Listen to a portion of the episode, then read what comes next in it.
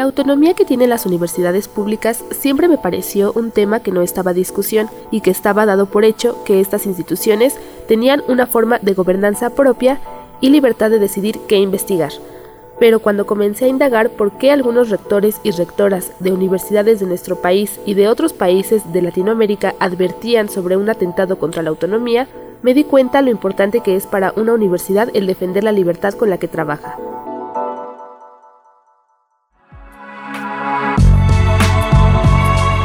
Fue así como descubrí que la lucha por la autonomía había iniciado hace más de un siglo, y que aunque parecía que ya estaba conquistada, todavía se enfrenta a la misma presión de los grupos de poder por mantener un control sobre las universidades públicas.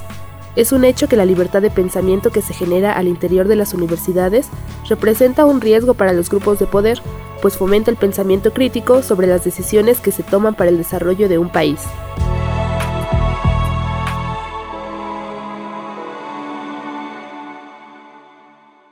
Criterio Noticias. Se ve, se lee y se escucha.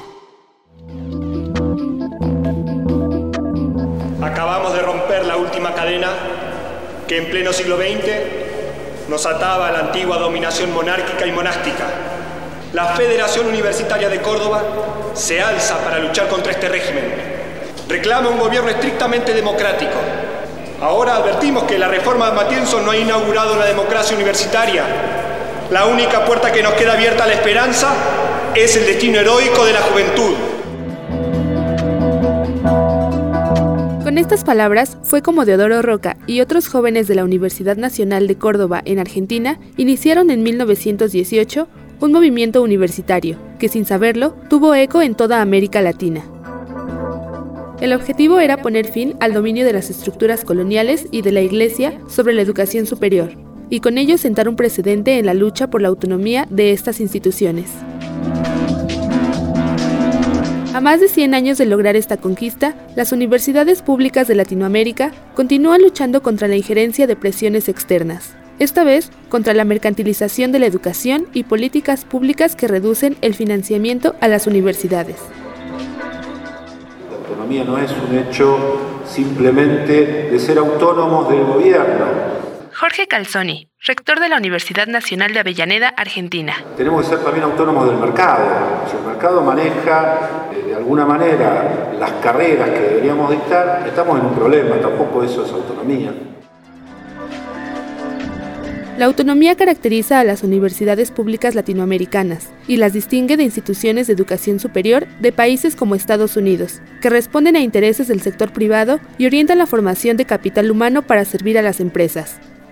De acuerdo con un informe realizado en 2017 por la Organización de Estados Iberoamericanos para la Educación, la Ciencia y la Cultura, en América Latina el 48% de los alumnos de educación superior están matriculados en instituciones privadas. Uno de los problemas que estamos viviendo es que buena parte de los programas de investigación, de la investigación y desarrollo que se está financiando en el mundo desarrollado. Rodrigo Arim, rector de la Universidad de la República Uruguay. Está dirigido por las corporaciones y va directamente a la automatización. Por lo tanto, si no logramos que las universidades dirijan los procesos de investigación en un sentido amplio, lo que podemos encontrarnos también son con cambios tecnológicos y productivos. Es por ello que el futuro de la universidad pública no debe olvidar la conquista de 1918, que la vida interna de las instituciones se lleve a cabo sin intervenciones externas. La reforma universitaria de Córdoba, en la que se logró la independencia de los poderes, cobra nuevamente vigencia para resolver los problemas sociales e impulsar el desarrollo científico y tecnológico en América Latina. El legado del movimiento reformista de 1918 es el lineamiento de acción. Jerónimo Labiosa González, rector de la Universidad Nacional del Este, Paraguay. Y el discurso que mantiene vigente y permanece como bandera de las universidades y los universitarios latinoamericanos, convirtiendo a la universidad en uno de los pilares democráticos de la nación.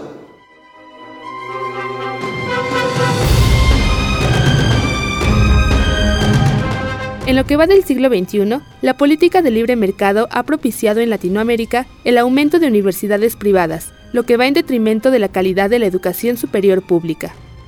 De acuerdo con cifras del Banco Mundial, entre el 2000 y 2013 creció el número de instituciones de educación superior privadas de 43 a 50% en la región.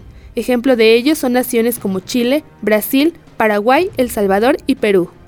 En México, al 2019, las universidades públicas representan menos de un tercio de las 3.700 instituciones que hay en el país, de acuerdo con una evaluación realizada por la Organización para la Cooperación y el Desarrollo Económicos.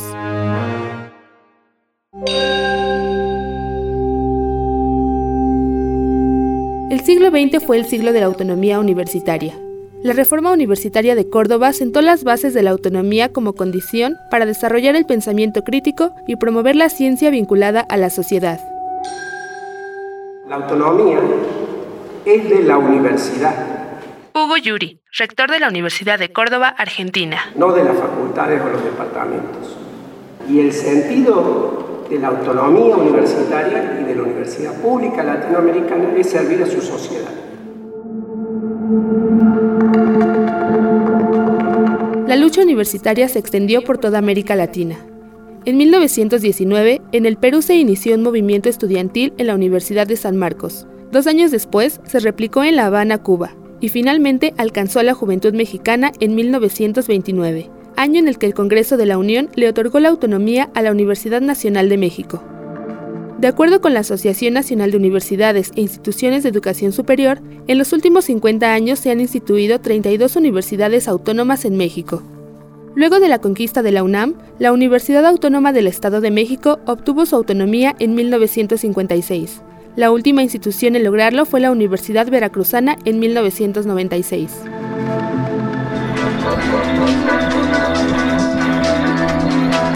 Parte de las conquistas de esta autonomía tienen que ver con la forma de autogobernarse y decidir qué hacer con los recursos que cuentan. Sin embargo, hoy en día la lucha que se mantiene está relacionada con la asignación del presupuesto de las universidades públicas autónomas. En promedio, el financiamiento de la educación superior en América Latina corresponde al 1.3% del Producto Interno Bruto, cifra que está por debajo del promedio de los países que integran la OCDE, que es del 1.5%. Hoy creo que esa es una tarea que debemos de asumir de manera muy objetiva. Cuando hablamos de autonomía, ¿alguien piensa en un mejor cubículo? Juan Eulogio Guerra Liera, rector de la Universidad Autónoma de Sinaloa. ¿Alguien piensa más dinero para, para mi investigación? ¿Alguien piensa, este, somos una ínsula que podemos decidir todo de la manera que consideremos? Hoy las universidades tienen, en el aspecto presupuestal, estamos nosotros acotados, no, no tenemos una autonomía plena. Si tuviéramos una autonomía plena, no tuviéramos el problema del aspecto presupuestal. Una solución al problema del financiamiento hacia las universidades, que depende aún del poder del Estado, sería establecerlo como una obligación presupuestaria, con un porcentaje fijo para designar a las universidades, como se realiza en el Estado de Veracruz desde 2018. Esa autonomía presupuestaria es muy importante porque eh, significa que por ley se establece el porcentaje y que no está al criterio del gobernador en turno o de los legisladores en turno. Sara Ladrón de Guevara, rectora de la Universidad Veracruzana. A mí me parece que las universidades estatales en México eh, deberíamos procurar por esta estabilidad y después, por supuesto, por exigir a los legisladores y al Ejecutivo que se cumpla ese porcentaje establecido por ley.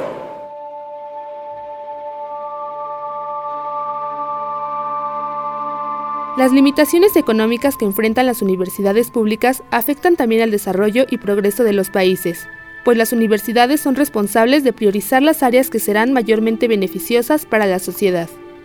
Las universidades públicas son los únicos agentes que pueden ser capaces de orientar el cambio tecnológico que contribuye al bienestar y la cohesión social.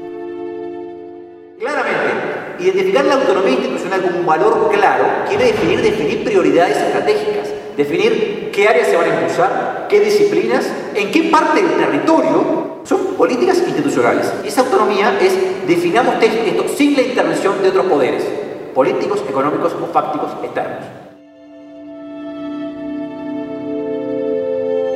La Universidad de la República en Uruguay es un referente de la ruta que debe seguir la Universidad Pública Latinoamericana, ya que al contribuir al desarrollo del país se fortalece presupuestalmente. Tiene que ver con el hecho sano de que el acceso a la educación terciaria se está democratizando, porque tiene algunas peculiaridades y singularidades que es probable que lo separen de otros funcionamientos universitarios eh, en la región. La primera característica es que la Universidad de la República sola representa el 80% del total de la matrícula universitaria del Uruguay. También, si uno lo ve con, los criterios de analizar la producción académica en general, entre el 80 y el 85% de la producción científica del país está producida dentro de la Universidad de la República. Y esto lo digo para, para nosotros tiene mucha fuerza, porque lo que no hace en Uruguay la Universidad de la República, no lo va a hacer nadie. Los rectores de América Latina coinciden en defender el papel de la autonomía de las universidades públicas de la región, pues son estas instituciones el motor de la transformación del continente, como lo fue en el siglo pasado. La autonomía de las instituciones de educación superior es eh, finalmente un asunto en construcción y que no solamente depende de las visiones que tenemos las universidades sobre el mismo, sino también qué entienden por autonomía los gobiernos en los tres poderes y en los tres niveles de gobierno. Ya no vemos la autonomía como la posibilidad de que una universidad pueda reivindicar el compromiso social, el de que una universidad acepte a los hijos de los pescadores, de los campesinos, a la clase social más marginada y que sea el mecanismo mediante el cual puedan ellos lograr eh, la posibilidad de un mejor desarrollo. La juventud estudiantil cordobesa logró conquistar la independencia de la universidad, del poder político y eclesiástico. Más de 100 años después, mantener y defender la autonomía del poder del mercado y la reducción de recursos es la lucha que sigue para las universidades públicas latinoamericanas.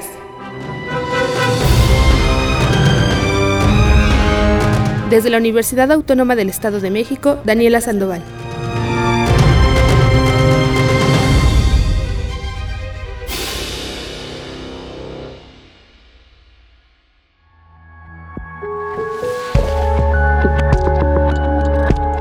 Este reportaje, producido por Andrés Gutiérrez, es un trabajo del equipo de Criterio Noticias. Puedes ver, leer y volver a escuchar este y otros trabajos en www.criterionoticias.wordpress.com.